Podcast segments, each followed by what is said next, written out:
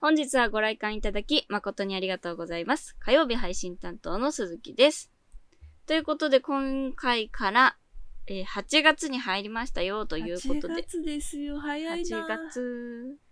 早いですね。もう、えっ、と、5、6、7、8。あ、もうごめん、全然半年は経ってなかったけど、半年は全然経ってなかったけど、4月から始めたんで、4時間経ってますね。4時間じゃない、4ヶ月経ちましたね。今日やばくない？大丈夫？今日朝からやばい。朝、朝なんでね。はい朝に撮るの初めてじゃない？はい。かしましを朝撮るのは初めてですね。うん起きてください、しっかりい。や、確かに。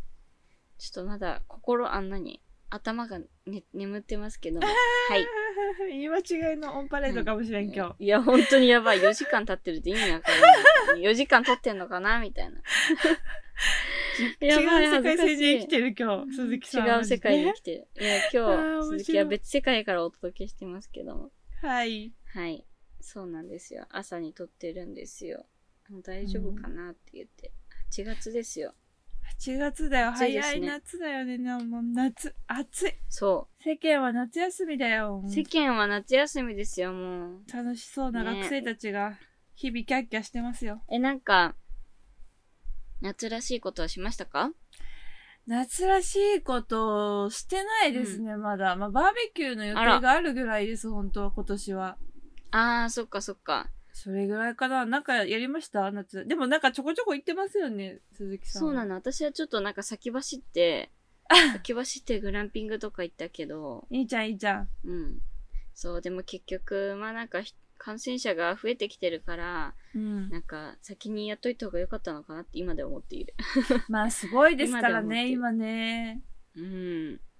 そう、え、何しようかな、夏。夏、夏何しようかなとか言っても、私学生じゃないから夏休みなわけじゃないんですけど、まあね、うん。花火したいです、絶対花火。花火したいね、花火。まあね、まあ、は手持ち花火流行ってるらしいですよ、やっぱり。まあなんかあれに流行りしたりってあるのかって感じですけど。なんか、あの、やっぱり花火大会とかそういうのが中止になっちゃったりしてるから、うん。あの、コロナ禍だしってことで、手持ち花火、おうち花火？おうち花火っていうのかな、なんかそういうのが人気なんですって。へーうん。はい。花火やりたいですね。やりたい。何花火が一番好きですか？ええー、ないよね、別に。なんか、色変わるやつが好きでしたね、でも途中で。あー、あるね。勢いあるやつですよね。勢いあるやつ。シュワーって出てくるやつ。そうそうそうそう。う鈴木はやっぱ線香花火が一番好きかな。いや、線香花火もいいよね。あれはやっぱエモい。うん。うん。あれすごいよね。ずっと見てられる。うんマジ。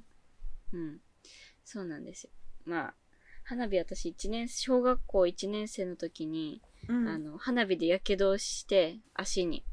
ええそんな大した火傷じゃないんですけど、うん。火傷してからしばらく火がトラウマでした。いや、そりゃそうなりますよ。うん。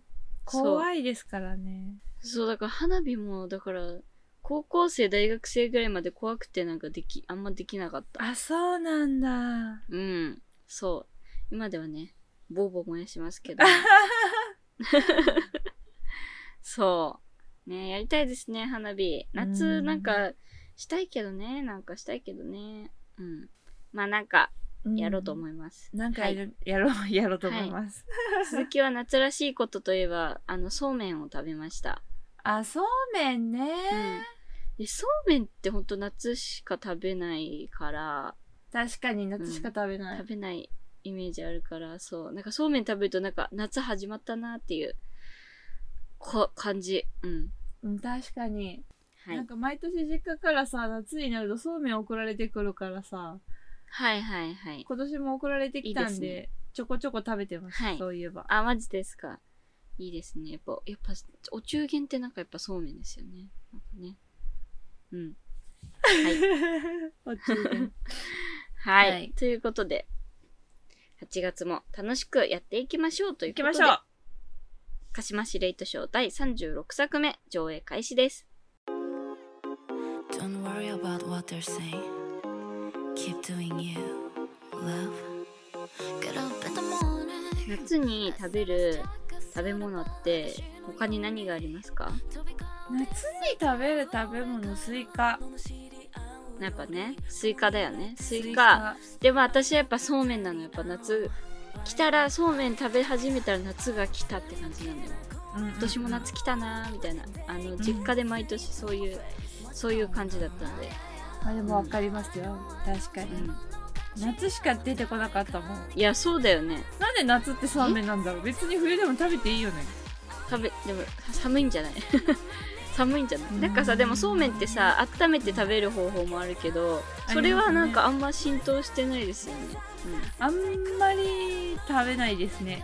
めっうん、たに、ねあるけどそうそうめんといえばやっぱこうなんかキンキンに冷やしてなんならつゆめんつゆの中に氷入れて食べてた。いやーそう入れて食べてました私も。うん。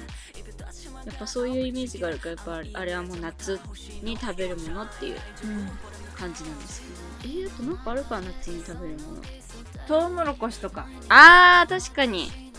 なんかトウモロさコシ食べてたわ。うん。あの粒。コーンは別にあの一粒一粒みたいなやつは、あのうん別に季節オールシーズンさなんかちょこちょこうんうん。入ってますけどいろんな料理に、はいはい。はい。トウモロコシ丸々一本みたいなやつはさ夏しか食べない気がする。そうだね。確かに。うん。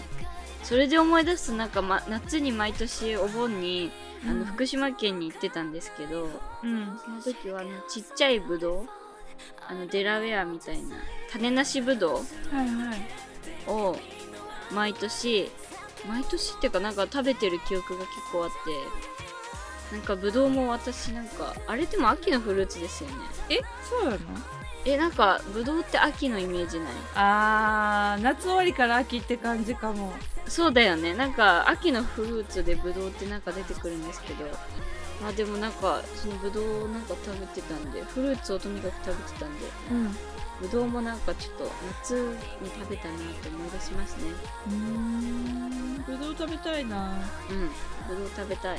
スイカも食べたい。スイカは食べたんだけどなんかお家で食べたい。家で食べたい。どういうこと？でもやっぱ毎年子供の時から家で食べてたからなんか今年はね、そのバーベキューした時に外で食べたんですけど美味しかったんですけどあの家でも食べたいです。うん。はい。ってな感じで。なるほどね。かき氷食べ行きましょう、とりあえず。かき氷そうだね。確かに。かき氷を食べましょう。で去年は抹茶味のかき氷をね2人で食べたので今年はなんかフルーツいちごとかマンゴーとか、がいいな。はい。ちょっとお店を探しておきたいと思います。でもね、行きたいお店は行きたいお店なんかあるんですよいろいろかき氷売ってるお店はね、うんうんえっ、と LINE で送りたいと思いますはい、お願いします。はい。ということで、8月が始まりましたよということなんですけども、曜日コーナーも変わりましたのでね、早速はいご紹介していきたいと思います。お願いします。はい。8月火曜日のトークテーマはこちら。世間は夏休みということでですね、私たちもまあ、社会人なのでがっつりというわけにはいかないですけれども、夏休み気分でですね、毎週あった出来事を絵日記にしたためてご紹介するという、絵日記企画をやっていきたいと思います。イェイイェイイェイイェイパフパフパフパフ。はい。まあ、これね、前回、えっと、あの、過去にですね、朝活ウィークという企画で、絵日記ウィークみたいなのを、まあ、プレゼンしたんですけども、まあ、なんか実際やってみたいねっていう話が出ておりましたので、はい。まあ、やるなら夏しかねえねえだろうということで、はい。はい。8月はこの企画をやりたいなと思います。で行きましょやっていきましょう。絵日記というか、絵描くのは得意ですか？そもう。そも。得意じゃないですよ。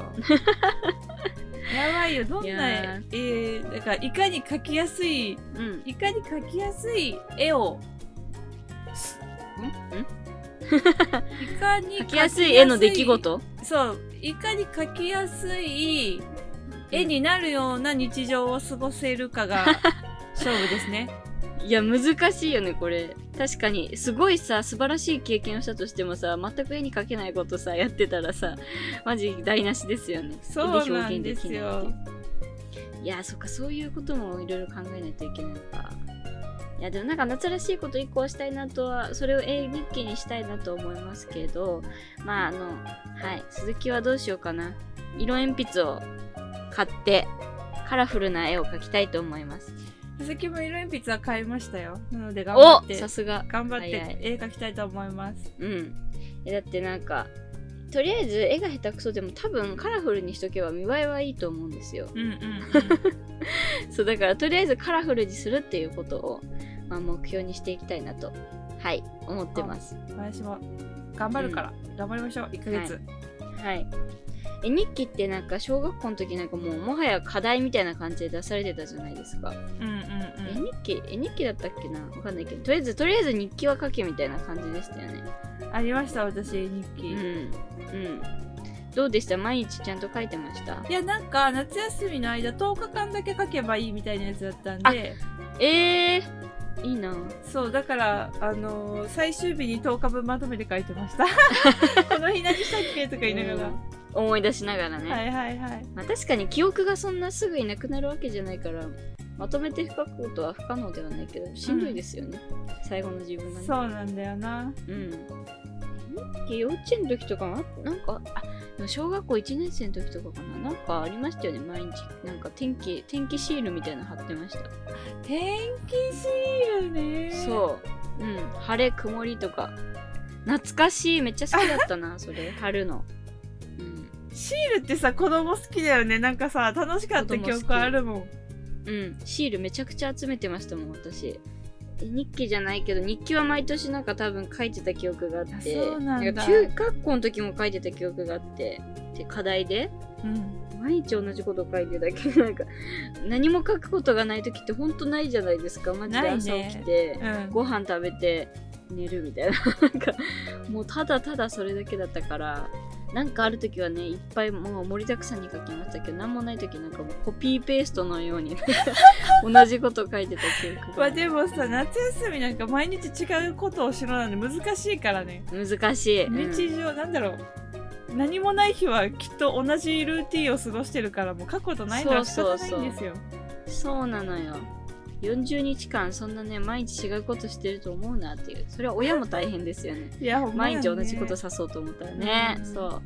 まあでも夏休みはね、全力で楽しんでいた記憶がありますけども。はい。はい。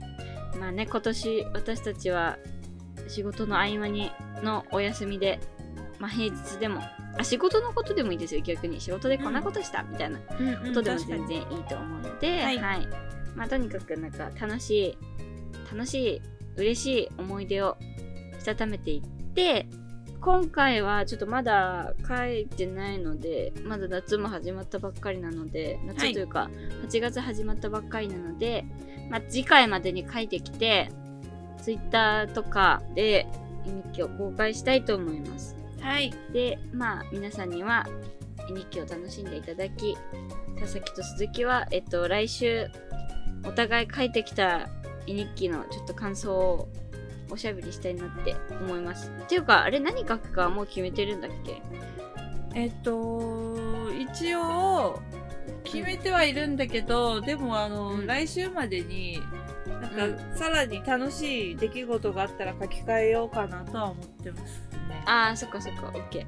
今のところだと、あの、なんか公園に行ってブランコで遊んだことになりそうだから、可愛いけどね。小学生かなみたいな絵日記になりそうなんで、ちょっとなんかしたいなとは思ってます。まあでも次週が8月10日なので、はいはい10日もあればなんか1日ぐらい楽しい、なんか、なんか夏らしいことまあ夏らしくなくても全然いいですけど、なんか、何かしらあるだろうということで、なんかしたいね。何かちょっと見つけて書きたいなと思います。はい。はい。ということでですね、えっ、と、8月火曜日のトークテーマ、夏休み絵日記企画でした。それでは、ここで一曲、生き物係で夏空グラフィティ。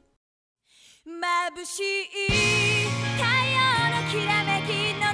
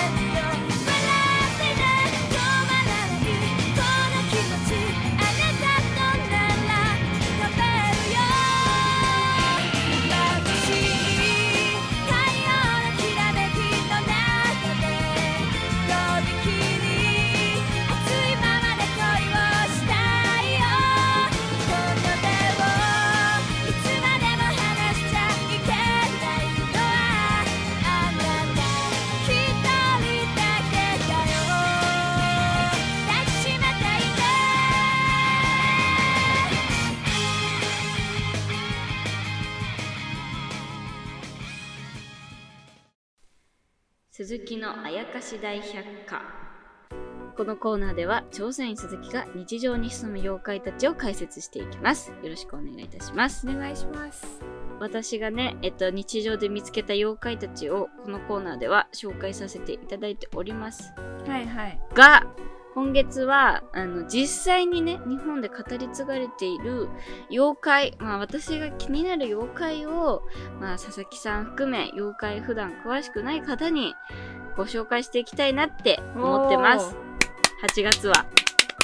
実際にいる妖怪。楽しみです。はい。第1回目は、えー皆さんもご存知のあのアマビエというね妖怪を。なんで皆さんご存知なの？ご存知じゃないの逆に。初めましてなんですけど。うっそ何いやいやいやいや。それみんな知ってるアマビエ。もんなんえー、嘘。マジでアマビエ。映画見たことある。これがアマビエっていうのは初めて知りました。そうなんだ。マジで。アマビエ今知らない？みんないやもう本当に ちょっとテンパってるけど。動揺がすごいって。いうのも私も全然この妖怪知らなくって、はいはいまあそのコロナウイルスが蔓延してからうん日本でねそのなんか多分誰かがアマビエのイラストを描いてなんか疫病退散みたいな感じで、まあ、この妖怪ってそういう妖怪なんだよみたいな感じで広めたらめちゃめちゃ広まってなんかいろんなとこでアマビエグッズとかが販売されたりだの、はい、ああ、だからか、よく見かけるのは絵を。そうよ。そうなんですよ。そういうムーブメントがあったんですよ。じゃあ佐々木さんはまだご存知ないということでこれはどういう妖怪だと思いますか、まあ、なんでコロナでコロナで有名になった妖怪なのでなんだろう。そこにヒントがあると思うんですか？えー、わからんよ。木を ばらまくぐらいしかわからんもん。なんだろうな。そんな妖怪をキャラクターにしちゃダメでしょ 金ばらまく妖怪あ、まあ、これも私もちょっと調べたんですけど、はいまああのなんでアマビエが有名になったかっていうとその疫病をその疫病とかの最悪から人間をこう逃れさせてくれる妖怪なんですねあ、そうなんだ。そうなんです妖怪ってなんかやっぱり一般的にすごい悪いイメージっていうか何かいたずらをしたり悪さをしたり人々に不幸をもたらすみたいな存在ってイメージが強いと思うんですけど必ずしもそういうわけではなくってこういうねアマビエとかのようにね、えー、と座敷わらしみたいになんか見るとこう幸せが訪れるみたいな、うん。まあなんかどっちかっていうと神様的なポジションの妖怪なんですあいねい妖怪なんだ。そうなんですよ。いやー、全く違う推理をしてしまった。悪い妖怪だったらストップコロナみたいなねイラストに使われることないですから確かに。多分一般的にはなんかアマビエがなんかこう最悪よけというか、はいあアマビエを見かけるとえっ、とその座敷わらしみたいにうん。ウイルスが散ってくれるって病気疫病から守ってくれるみたいな多分なんか一般の人的のイメージ的にはそうだと思うんですけど、うんうんなんか細かく言うとちょ若干ちょっとニュアンスとしてはなんか違っててなんか熊本県の海沿いとかでそのよく目撃されていた妖怪らしいんですけど、へなんかそのそのアマビエがえっとなんかね水面がキラキラ輝いてるとそのアマビエっていう妖怪が現れてきてーうん。その年のそのその地域の、まあ、ここ、えー何年は豊作だとかはいはい。なんか病気も疫病が蔓延もしないみたいなうんなんかそういう予言をするんですって。予言をしてくれる妖怪。ここ何年は豊作だぞみたいな。うん。ただ、なんか、えっと、あと何年後にこの地で疫病が蔓延するぞみたいな予言をまあしてくるらしくって、うんそのために、えっと、その疫病とか、あの、不作に会いたくなければ、私の姿を広めろみたいな感じで言うらしいんです。うーん。そう、自分の姿をみんなで書いて広めなさい。そしたら、あの、疫病も来ないし、豊作でいられますよ、みたいな。ことを言って去っていくんだそう。だからみんなで、あの、当時の人たちも、アマビエの姿をいろんな人が絵に描いて、あの、疫病来ませんようにってこういう風に広めたっていう、そういう妖怪なんですね。えー、知らんかった。そう。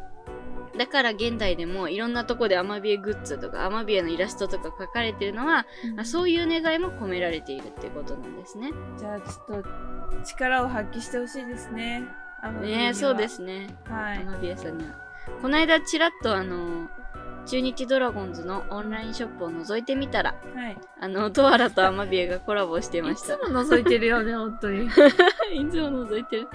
はい。覗いてみたらですね、ドアドアラがなんかアマビエになってるアマビエマスコットみたいなのが売ってて、あ、中日でもこんなグッズが販売されてんだっていう風にね、驚きましたけど。確かに。うん。そんな感じですよ。うん。うん。なので、まあこういう風にコロナウイルスになってからこうわーって広まってるんですね。うん。知らんかった、マジで。やばいな。テレビ見なさすぎだな、私。まあテレビというか、まあテレビもそうだし、まあネットからこう広まってテレビでもっていうあ、感じなんそうなんだ。でしょうけど。えー、全然見かけへんかった。あ、ほんとこんなとこでこのアマビエのイラストを見ますね。なんか美術館とか行ってもなんか、そういうグッズが売られてたり、コラボされてたりみたいな。はい。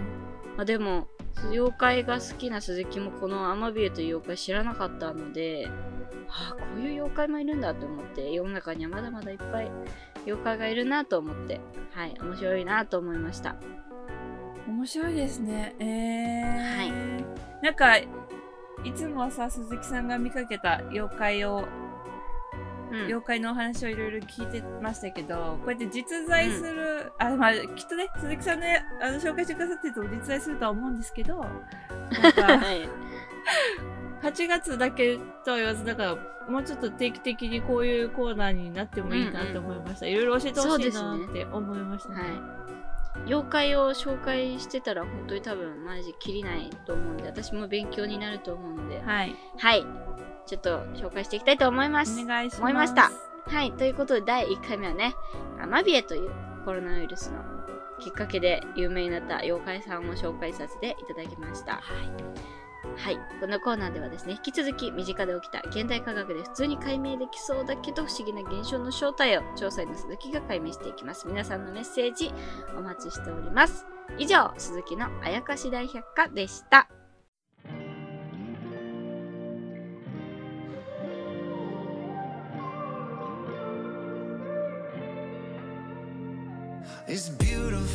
々木さん、あの最近あれですよね。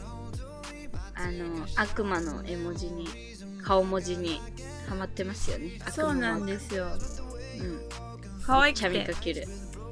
佐々木さん、ブームが来るともうずっとそれ使うから、なんか、あ、今これ、これが 彼女の中で来てんだなっていうのが わかるっていうね、わかりやすいよね、佐々木ってね、うんすごく。自分でも思うもん。うん 一時期なんかいろんな絵文字をこう使ってたけど、最近は顔文字ブームに移行したのかなって。確かに。最近顔文字の方が多いかもしれない。確かうに言われてみれば。可愛いよね。あれ最初ツインテールだと思った。いや、そう、ツインテールのなんか可愛い女の子。いやーなんかまさかあんなに角っていうかなんか矢印みたいになってると思わなかったってちゃんと見てください。はいなんか多分なんか8歳ぐらいのなんかこうツインテールしてるなんか可愛い女の子みたいな そんな感じのなんか無邪気な顔してるじゃないですかまあ確かに、可愛い顔はしてます。ニコニコしてる感じで。そうだからそういう子供かなって思ってたらまさかの悪魔だったっていう悪魔ですよ、はデビルちゃんです。はい。デビルちゃんです、ね。はいはい。可愛いですね。引き続き、佐々木さんのコメントの語尾には、あの、悪魔ちゃんがついてくるのかなと思っております。しばらくはつきそうです。しばらくはね、全然飽きてないんで、まだ。うん。この、悪魔ちゃんブームが終わったら次はどんな顔文字絵文字が来るのかというのも楽しみにしております。はい。次何が来るのかなって楽しみにしている鈴木がいる。はい。佐々木の変化に注目して生活してください。はい。あとさ、一個だけさ、あのー、いや、昨日、あ野球勝ちましたね。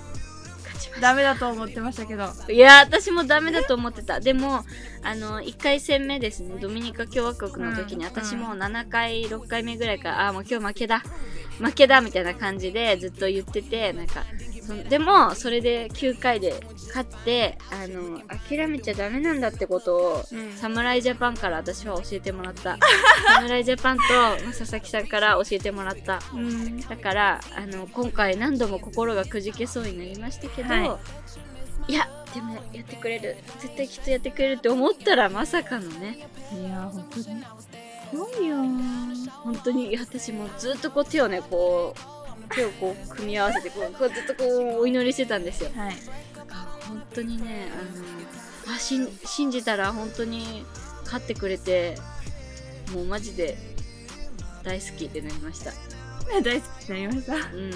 はい。いやよかったよかった本当に。うん。どうしてもそれがね言いたくて。いや、大事大事。そうですね。うん。良い試合でございました。はい。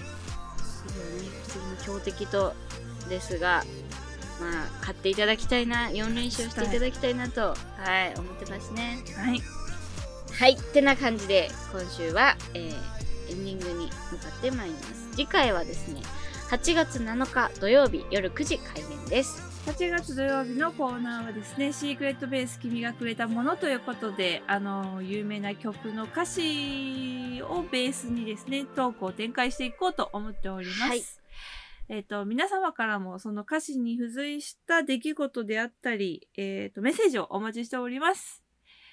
メッセージの宛先は sassuzu0801 アットマーク gmail.com サーサースーズ0801アットマーク gmail.com です。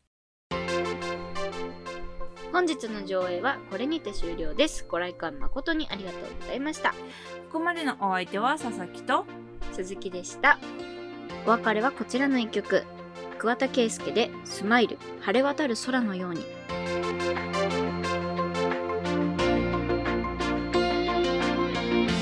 長きこの地球の歴史の一幕に立ち会うことを奇跡と呼ぶのだろう永遠に星は流れ瞬くその間に人が織りなす夢と希望の舞台。